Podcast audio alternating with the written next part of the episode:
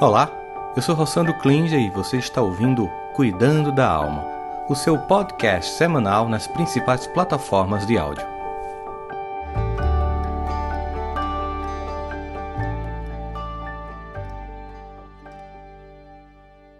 Bom dia, galera! Sejam bem-vindos, sejam bem-vindas ao nosso Cuidando da Alma, episódio 106, com vocês, ininterruptamente, a todo esse momento. E a gente continua aqui ao vivo hoje, que mais de 99% do Alma é feito ao vivo. Mas vamos começar, é uma alegria estarmos juntos aqui no nosso Cuidando da Alma.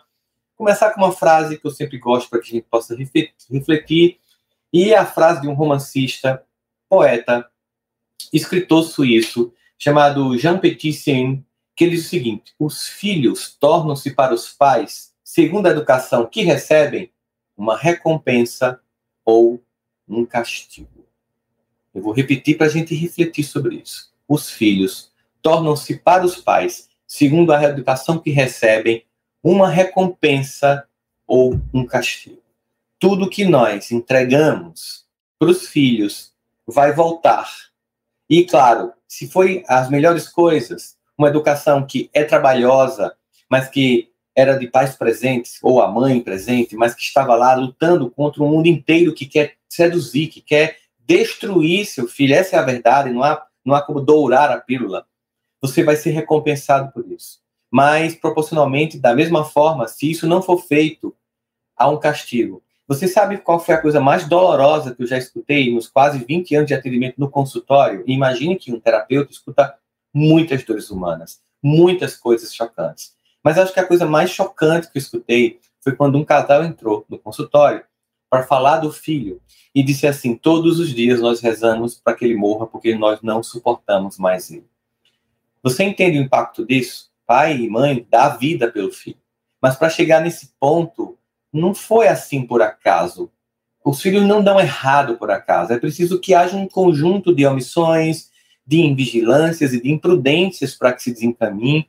E um mundo como o nosso é ainda mais arriscado. Existe ainda mais atenção, porque se nós compararmos a nossa infância e adolescência com a da geração atual, a geração pós-rede social, os riscos são muito, mas muito piores ou antigamente estar em casa era um lugar de segurança. E como meu amigo e convidado, que daqui a pouco vai entrar, Jaime Ribeiro, colocou num vídeo, que depois vocês vão segui-lo para ver esse vídeo na rede social dele, o quarto não é mais um lugar de segurança para os filhos do mundo.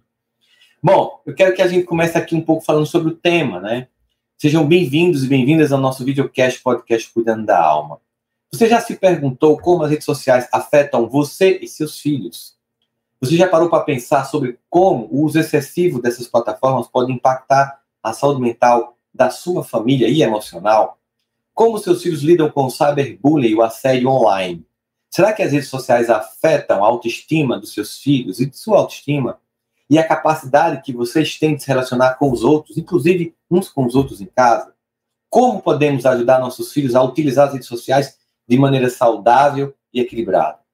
No episódio de hoje, nós vamos explorar os efeitos das redes sociais que têm sobre as vidas de cada um de nós, discutir estratégias que podemos adotar para proteger a saúde mental nossa e dos nossos filhos. Muito bem, também vamos conversar sobre as consequências do uso excessivo das redes sociais e os sinais de alerta para quando a situação estiver fora de controle.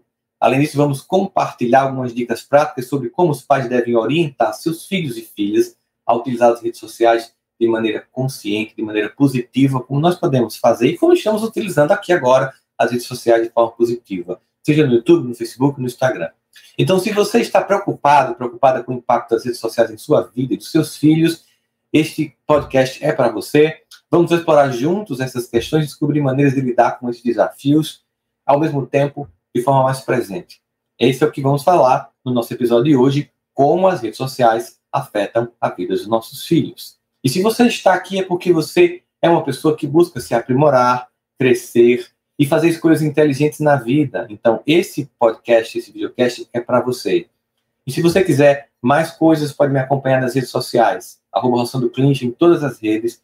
E se você que está nas outras redes ou está ouvindo depois no Spotify, puder vir no canal do YouTube curtir para nos ajudar a chegar a um milhão de pessoas seguindo o canal, eu agradeço muito, porque tudo que nós fazemos é por vocês, para vocês, e a, o engajamento de vocês que nos ajudam a chegar a mais pessoas. Então aproveita, encaminha agora o link desse vídeo, compartilha com alguém da família que esteja precisando entender um pouco mais sobre isso, que é muito importante. E depois você pode escutar o Cuidando da Alma no YouTube, que fica gravado, também no Spotify, Apple Podcasts, Disney, qualquer plataforma que você preferir. Nós vamos estar aqui também com o oferecimento da Educa, que é uma solução socioemocional feita para escolas, em que você desenvolve competências, inclusive de capacidade de viver o mundo digital com crianças e adolescentes, e que tem escolas, várias escolas do Brasil, que eu e meu amigo Jaime Ribeiro fundamos, vamos falar um pouquinho sobre isso. E a BET é o maior evento de educação que tem na América Latina, que vai acontecer em São Paulo, de terça a sexta que vem, e nós estamos com um stand da Educa Então, se você é mantenedor de escolas privadas, nós ainda não estamos com a Educa para escolas públicas, mas estamos preparando essa migração. Mas se você é mantenedor de escola privada e você tem interesse em conhecer a Educa e você quiser marcar para nos conhecer lá no stand e marcar uma conversa comigo e com o Jaime, tem aí o telefone, tem o QR Code, você pode entrar em contato conosco no WhatsApp 011 93 266 7774. Vou repetir: 011 93 266 7774. Manda um WhatsApp agora mesmo, que a gente marca uma reunião com você lá no nosso stand da Educa. Se você é mantenedor, diretor ou diretora de escolas privadas, nós vamos conversar com você para levar a Educa para sua escola, que já chegou a mais de 100 mil crianças e adolescentes neste país. Também, se você quiser fazer uma jornada de desenvolvimento pessoal, conta comigo nos cursos Aprendendo a se perdoar e perdoar-se e Aprendendo a amar e amar-se. Inclusive, estamos lançando uma nova turma do Aprendendo a Amar-se semana que vem. Tá aí Code, se quiser se inscrever numa super aula que a gente vai ter segunda e terça, gratuita, para que você possa entender um pouco mais sobre a importância do auto-amor. Tem link na descrição, tem QR Code aí na tela, para que a gente possa chegar a esse lugar. Bom, sabe o que, que o, Sama, Samitiba diz? Criar crianças é fácil, basta satisfazer a vontade dessas crianças, mas educar é muito trabalhoso.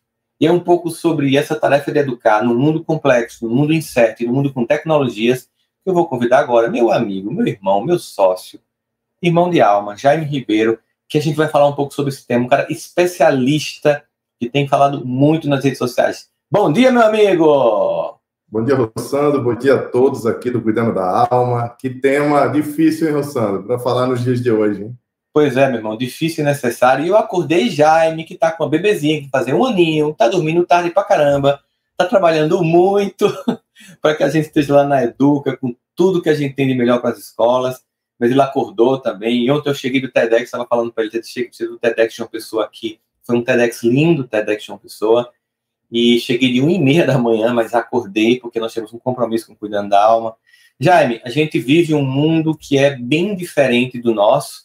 Eu sempre digo nas palestras que antigamente, quando as, as mães e os pais, quando a gente chegava em casa, eles faziam, ai, graças a Deus chegou em casa, agora eu posso dormir em paz. Essa frase não faz mais nenhum sentido.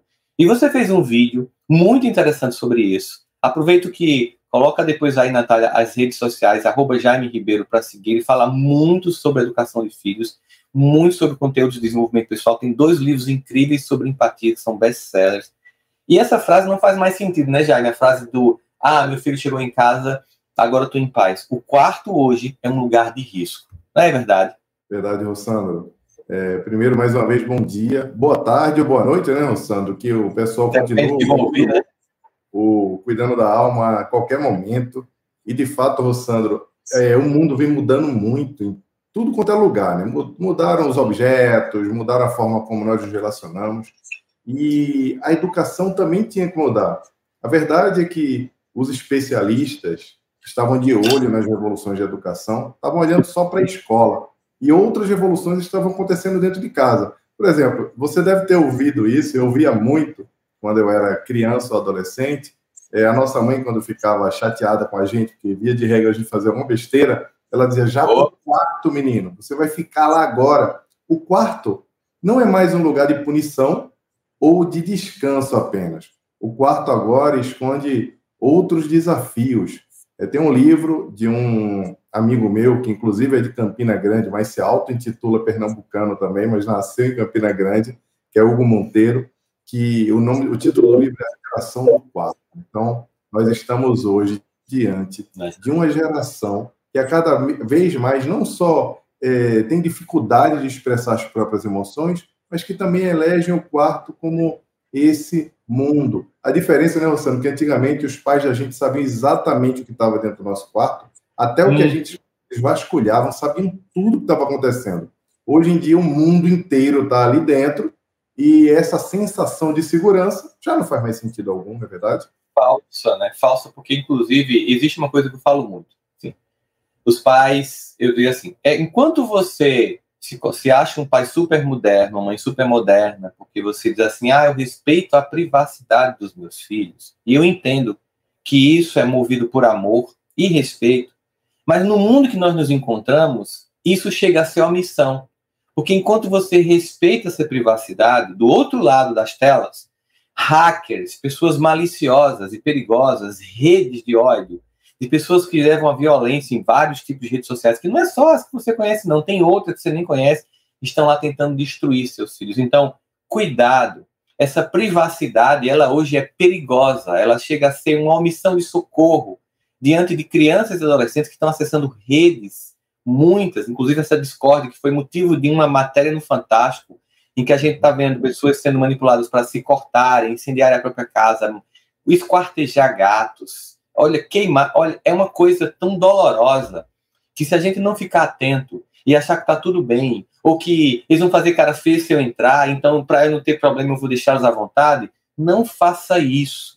Porque nós vivemos um mundo de risco, é tudo muito diferente. De fato, o quarto hoje é um lugar que precisa também ser percebido pelos pais. Mudança de comportamento, que vemos uma realidade muito diferente da que nós tivemos na nossa infância, o que requer que a gente tome medidas diferentes que os nossos pais tomaram na nossa infância. Existe também uma, uma mudança que aconteceu, Rossano, é que hum. nós mesmos tivemos as primeiras redes sociais. A maioria das pessoas teve Orkut, depois foi para o Facebook, teve aquela migração.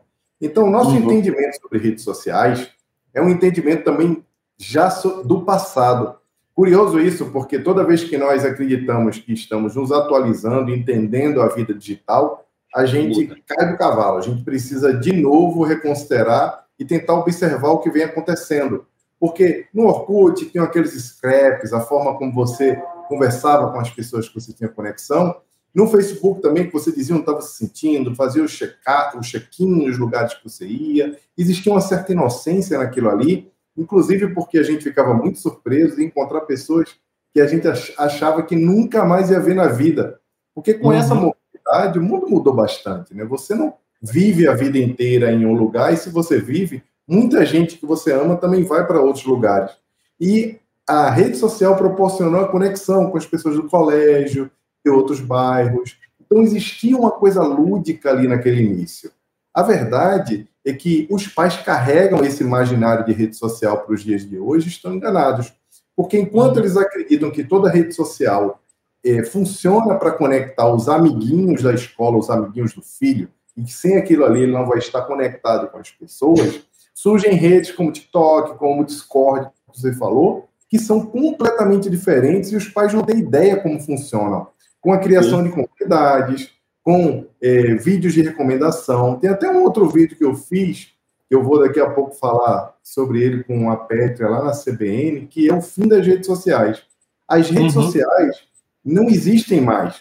Aquele, aquela comunidade, aquele lugar onde a gente se conectava com quem a gente gostava, com quem a gente tinha alguma relação, isso não é mais uma realidade. O que existe são redes de recomendações hoje.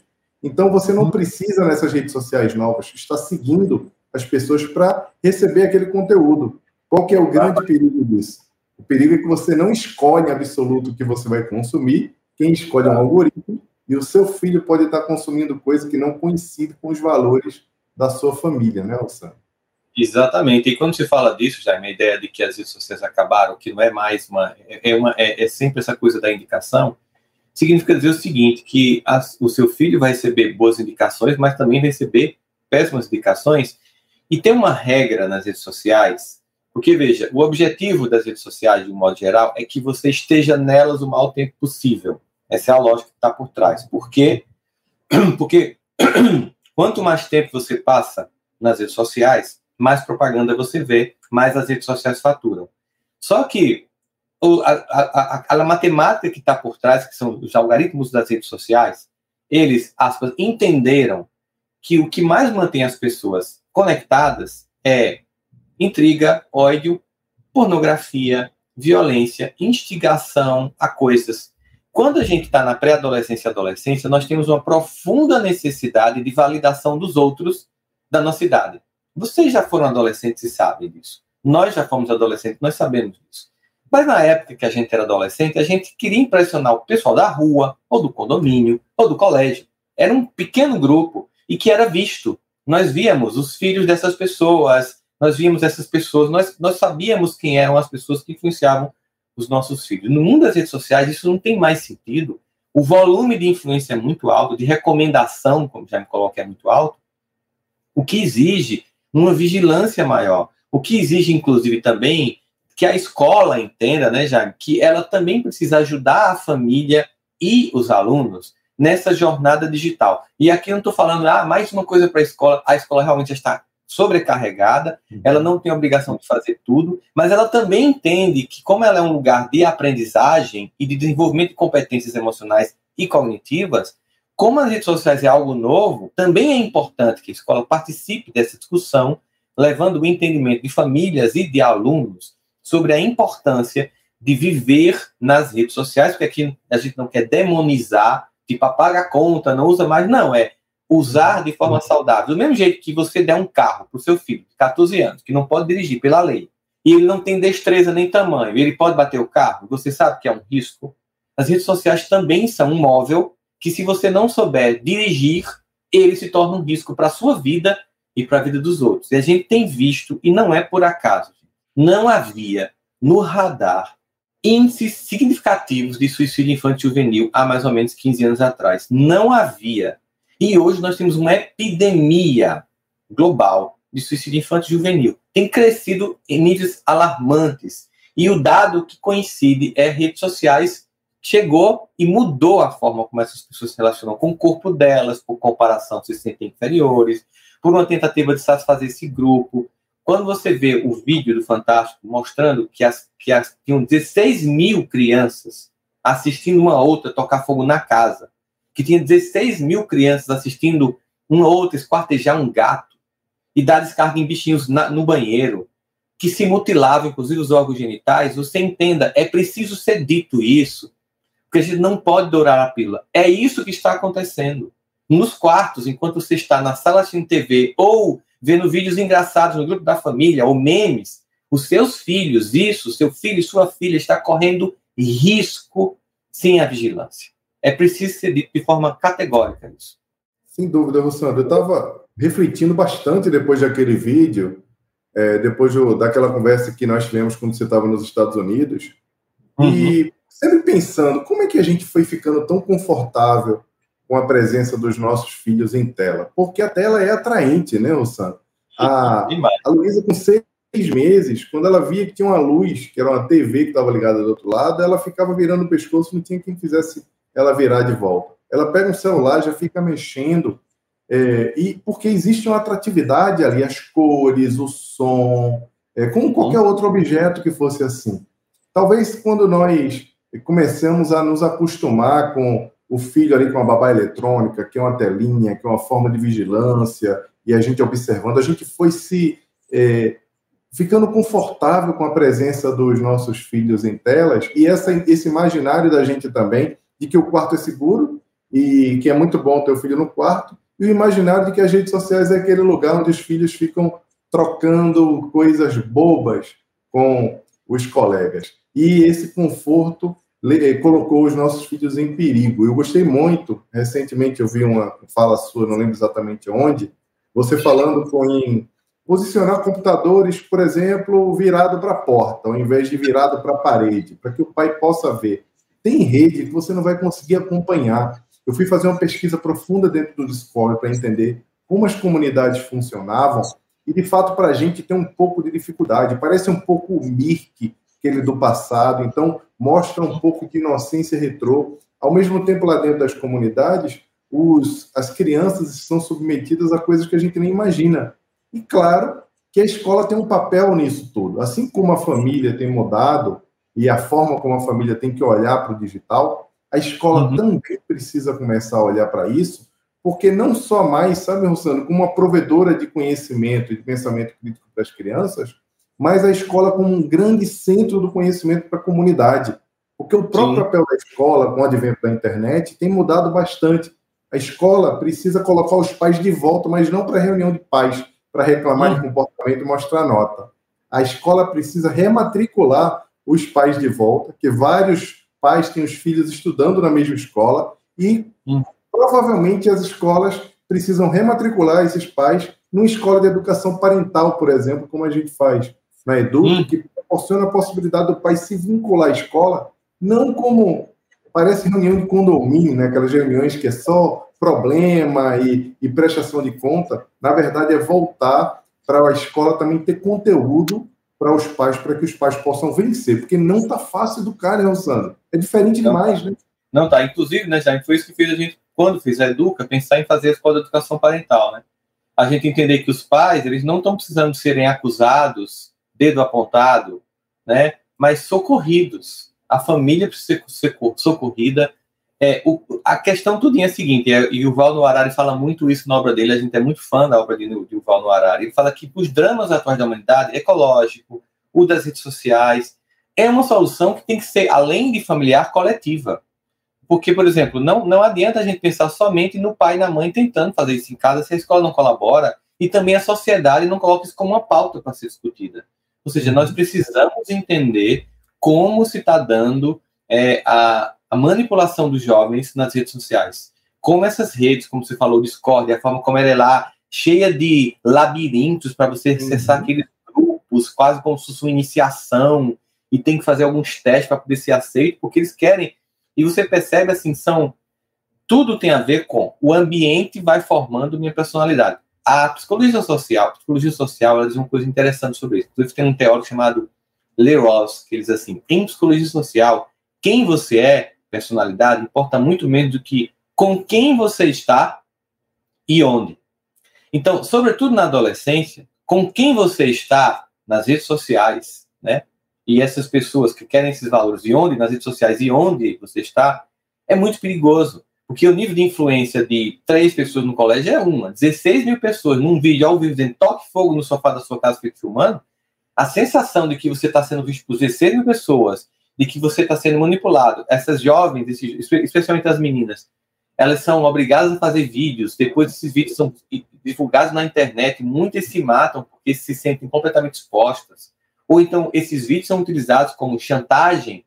Às vezes é o namoradinho que pede para ela filmar, ou ele filmar alguma coisa do corpo, e depois isso é utilizado como chantagem para que a pessoa faça essas coisas. Gente, muito risco para que a gente possa ignorar. E de fato, a escola tem que pautar essa, essa discussão por isso que a gente também fala disso na Educa. E a gente tem que entender que precisamos apresentar soluções. Eu queria agora, já a gente falar um pouquinho sobre algumas dicas práticas para quem está nos assistindo, sobre o que nós podemos fazer para que a gente possa minimizar isso. Primeira coisa que a gente está deixando bem claro aqui é que é preciso acabar com o fim da privacidade total, como nós a conhecemos. Privacidade total para filhos hoje em dia não é mais um ato de amor, mas é um ato de omissão.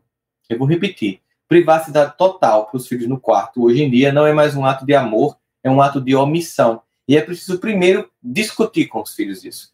Colocar isso como pauta. De fato, entender que às vezes é preciso que você desconecte tudo, tire a 5G do, do, e desconecte o Wi-Fi à noite, para eles possam dormir, não estão dormindo bem, estão acordando mal, o sono está afetando a qualidade de estudo, a qualidade da autoestima, a capacidade de memória, gerando problemas de saúde graves, inclusive transtornos de depressão. Ou seja, é tanta coisa, os estudos mostram tanto mais prejuízos no uso de smartphones e redes sociais do que de benefícios.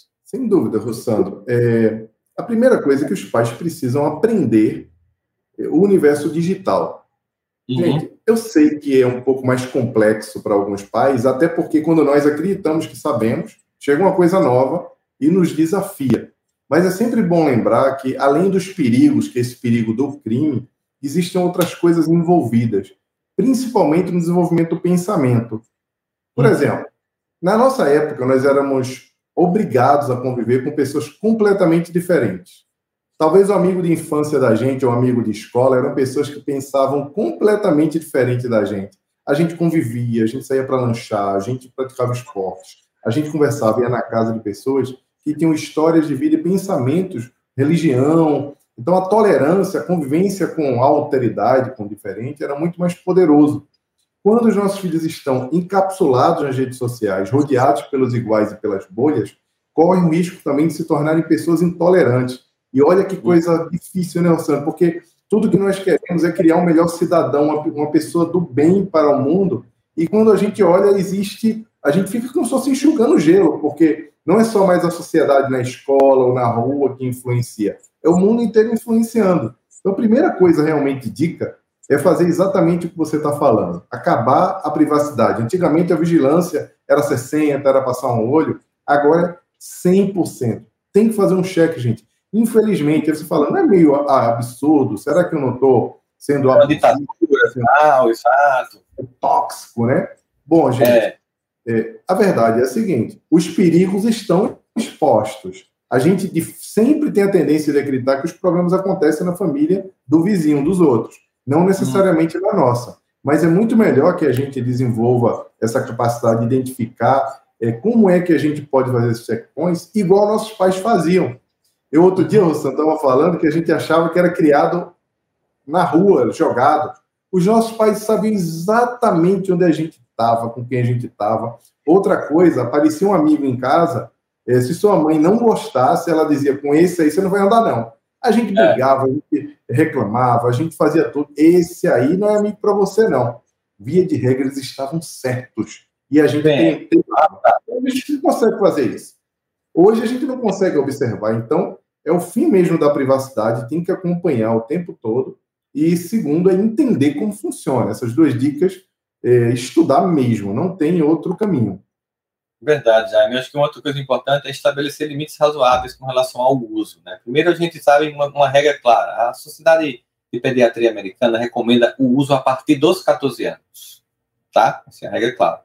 E é um uso temporário, tipo assim, você não deixa dormir no quarto com o celular, você não deixa usar durante as refeições, que é o momento em que a família dialoga, enquanto se leva para o colégio, que é o momento em que a família dialoga. Nós temos uma vida corrida, não é como no passado, né? Então é preciso usar esses tempos de estar almoçando junto para olhar o comportamento, mudança de tom de voz, estar indo para a escola e conversar para saber como é que tá as coisas acontecendo, porque é aquele silêncio, cada um no seu mundo, porque esses vícios digitais não é somente para os filhos, não. Os adultos também têm vícios digitais, porque isso é feito aqui, gente, para viciar, para gerar severa dependência psicológica, tanto os smartphones de um modo geral, como tudo que tem nele, porque são coisas muito incríveis que tem.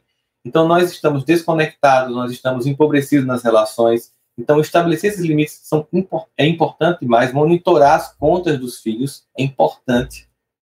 A gente, a gente até, vou contar para vocês uma experiência que eu e Jaime nós passamos, que era muito rica nesse sentido.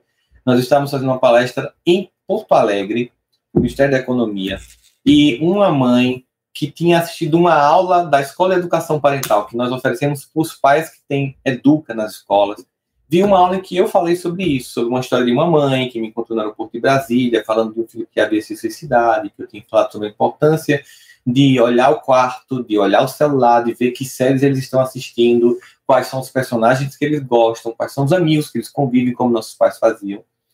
E ela disse que ouviu aquela história, ficou muito impactada e pela primeira vez tomou coragem e foi olhar o celular da filha e faltava dois dias para ela se matar. Estava planejado, já pronto com a amiguinha dela. E ela pôde, por causa dessa iniciativa, evitar esse suicídio, cuidar da filha, cuidar da outra criança, cuidar dela e dos do pai. Enfim, foi uma pessoa que pôde nos dizer isso, mas por isso que a gente tem que insistentemente dizer. Parece uma coisa, às vezes, irritante, né, Jaime? Você está falando sobre isso, como se fosse, ah, pregando o caos. Não é. É, é de fato algo perigoso e arriscado que existe e que não existe uma outra pessoa que não seja, primeiro, a família sobretudo a família, né? E depois a escola. Como a gente estava numa live com o nosso amigo André da Rede Inspira semana passada, né, Jaime? Falando sobre aquele caso recente, chocante, ele dizendo uma coisa que de fato é importante, assim, é muito mais fácil, é, é, é muito mais fácil um pai e uma mãe observar um, dois, três filhos do que uma escola observar 500 e mil alunos. Então, é um dever da família fazer essa observação. A escola colabora, mas a família, sobretudo, tem que ter esse olhar atento, né, Jaime? Sem dúvida, Rossano. E uma reflexão que é importante os pais fazerem, é, que está muito relacionada ao comportamento das crianças e dos jovens, é que o mundo digital não é chamado digital por acaso, né? Fala disso aqui da digital. Então, o mundo está diante da tua possibilidade de mudança imediata para tudo. Então, você cria uma geração imediatista, uma geração que qualquer coisa que se aborrece, qualquer coisa que é, causa estranhamento, é mudada e excluída simplesmente com uma digital. Isso tem um impacto profundo porque a vida não é assim. Então, a criança vai para a escola, começa a sofrer outras coisas, vai para o trabalho, vai viver a vida, e na vida você não pode estar numa reunião familiar, passar um dedo na cabeça do tio e o tio ir embora, não é que faz a piada chata. Muito menos o amigo que está fazendo, o colega que está fazendo bullying na escola, ela não pode fazer assim e eu não vou ver isso. Então, o diálogo entre o, com os filhos não é o diálogo é, entrevistador, não é o diálogo moralista. Os discursos moralistas não vão funcionar mais. Como, ah, não, você está muito tempo no computador, está muito tempo no celular, vai fazer alguma coisa que preste. Não funciona assim. O que funciona é realmente entender como, como a, acontecem os mecanismos das redes digitais e poder conversar de forma mais profunda, como o Sandro falou. É, esses equipamentos, não os equipamentos, mas os aplicativos, são feitos para viciar as pessoas. Para viciar, é o modelo de negócio dele. Eu tenho uma série na Netflix que fala sobre isso, o dilema das redes. Para para pensar, você vai ao cinema. Para você entrar no cinema, o que, que você tem que fazer? Pagar. Para você estar num show, participar de um show, ou participar de um, qualquer coisa, você tem que pagar, você tem que usar, é, você, tem, você precisa adquirir um ingresso para aquilo ali. Nas redes sociais você entra e participa de graça. Não é bem estranho você ter um potencial de conteúdo, de coisas para você usufruir de graça? Como é que eles ganham dinheiro? Todo mundo já sabe, é com propaganda. Mas não são só propagandas que aparecem para todo mundo. Ganha-se com propaganda que é feita a partir da coleta de quem você é. Então, uhum. hoje, esses mecanismos digitais pesquisam tanto e sabem tanto da nossa vida e por meio dessa de todo esse conhecimento são capazes de nos manipular. E olha, se um algoritmo desse que não tem compromisso moral, nem tem compromisso qualquer com a educação do seu filho, começa a perceber que ele tem uma tendência a gostar de conteúdos violentos e começa a, a trazer esse conteúdo violento para eles, não vai demorar muito para chegar uma comunidade do Discord dizendo, ó, vem para cá porque aqui você vai ver alguém matando um gato e a gente vai te ensinar a fazer isso. Essa é a realidade, gente. Não tem como envelopar muito, né, Rossandro? Então, nós estamos Não, vivendo tem. diante desse perigo constantemente. Então, o diálogo, usar com sabedoria, checar é a coisa mais importante que a gente tem que fazer agora. Exato. Eu vou, eu vou abrir a parte agora, já que eu costumo fazer, que é pegar, e eu postei ontem, né, que a gente ia fazer o Cuidando da Alma hoje, e pedir para algumas pessoas fazerem alguns comentários, né? E eu vou dar uma lida aqui só para poder a gente refletir um pouquinho sobre isso juntos. É, a, o, a Elor, Elor, é, Elor Liz Mota, né? Que diz assim, que a rede social provoca nela baixa autoestima por ficar se comparando com a minha vida e a vida dos outros, que é uma coisa que a gente sabe que é muito comum. Se um adulto diz isso, imagina um adolescente. É, aí as pessoas falam, de várias maneiras está me afetando. É, perseguições por fanáticos, as pessoas estão falando que os filhos estão indo atrás dessas pessoas, ficar se comparando, mais uma vez aqui, minha filha não sei, mas a minha me afeta, me sinto pobre, né? Ou seja, e pior, não consigo deixar de usar, é uma pessoa adulta, a Eliane está falando isso, certo? Outra coisa é roubo precioso tempo deles, morrendo de rir com bobagens, às vezes é assim, tipo, mesmo quando é uma coisa inocente, ah, não, ele está vendo só um monte de vídeos engraçados no TikTok. Gente, é tempo que você não está estudando, é tempo que você não está convivendo, é tempo que você não está olhando olho no olho. E essa desconexão familiar, que eu acho que é uma coisa importante aqui a gente ressaltar, né, Jair? De você não estar tá convivendo, olhando, conversando, falando sem estar tá com isso o tempo inteiro, chamado de atenção parcial constante o tempo inteiro. Ah, o que, que você quer? Apareceu um. Ah, fulano, sei o quê. Essa atenção dividida o tempo todo faz com que as pessoas se sintam isoladas, abandonadas, que quando eles passem por dores, eles não sintam que ninguém está ali para acolhê-los. Uhum é a gente estimular a volta da vida normal. Inclusive, tem movimentos na Europa de jovens que estão voltando a usar o Nokia, né? Para se desconectar desse mundo online digital que você falou, Jaime. Uhum. Tem duas coisas, Jossano, que eu queria trazer também para a gente refletir juntos, que são coisas é, que eu tenho refletido bastante ultimamente, sabe? É, a primeira delas é sobre essa questão do me sinto pobre, que eu vi que alguém colocou, é que as redes sociais tornaram-se um lugar onde os jovens, principalmente, mas não só eles, acreditam que quem é feliz são as pessoas que ostentam uma vida rica, uma vida de abundância. Então, essa ideia de que você só pode ser feliz se você está ostentando é uma ideia que é muito perniciosa para a educação das crianças. Primeiro, porque isso não é verdade. A verdade é que quem se alegra ou quem é feliz com as coisas mais simples tem muito mais capacidade e chance de ser feliz do que uma pessoa que acha que só pode ser feliz ostentando. Porque a vida não é ostentação o tempo inteiro. Exemplo prático. Hoje, meu almoço será um RO, o resto de ontem da festa da minha filha. Então, provavelmente eu não vou postar esse RO para vocês não ficarem aí né, dizendo, nossa, que comida gostosa, essa comida tá linda. Mas tem alguém que em algum lugar vai estar comendo um prato belíssimo, batendo foto, aquele prato bem é, que é feito instagramável, feito para ser postado. E aí, toda vez que a gente vê alguma coisa que é feita para ser postada, a gente acredita que aquela ostentação, aquela coisa linda, é a forma que a pessoa pode ser feliz. Na verdade, se você é feliz com RO, com uma coisa simples, com conversa com um amigo, com tomando água, fazendo coisas assim simples, seu filho consegue ser feliz com coisas que não são ostentação, ele vai ser muito mais feliz, porque ele vai se alegrar, vai, ele vai estar tá feliz muito mais tempo do que uma criança que aprendeu que tem que fazer check-in quando chega em Paris, ou posto hum. fotos só quando estou viajando. Essa é a reflexão hum. que a gente tem que fazer, porque na rede social é valorizado o, essa ideia de uma vida de ostentação. Até a gente aprendeu isso com o JP conversando sobre a Fátima Bernardes, né? Você lembra disso? Exatamente. Lembro ele falando que ela costuma postar só aquilo que as pessoas que ela segue, que seguem ela têm condição de, de vivenciar. Acho que é, a gente tem que entender sempre a ideia de que nós temos uma responsabilidade.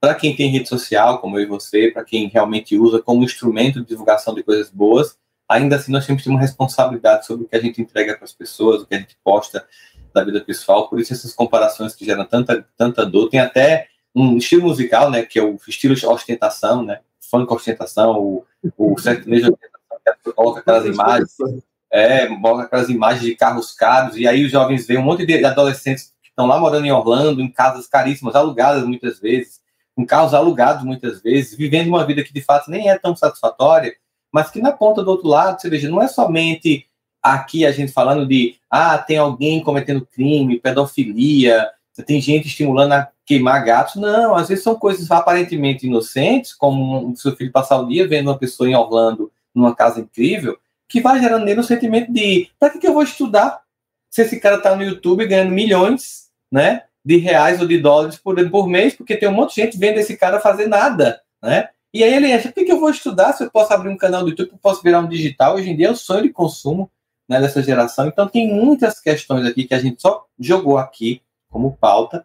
Mas queria aproveitar já nesse final para mais uma vez convidar as pessoas, né? A gente vai estar na Bet Brasil, em São Paulo. Vai ser no. Me diz, mudou esse ano, não foi, já?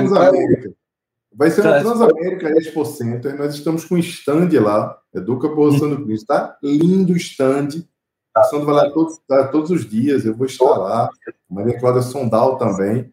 Então vai ser uma oportunidade enorme da gente, inclusive, Rossano. Nós vamos lançar em primeira mão o streaming da educação parental, que é a Netflix da educação parental lá na BET, né? É, a gente investiu assim um, um, um excelente recurso para poder criar essa essa jornada para os pais, porque como a gente está vendo, os pais também estão precisando de educação socioemocional e do letramento digital, né?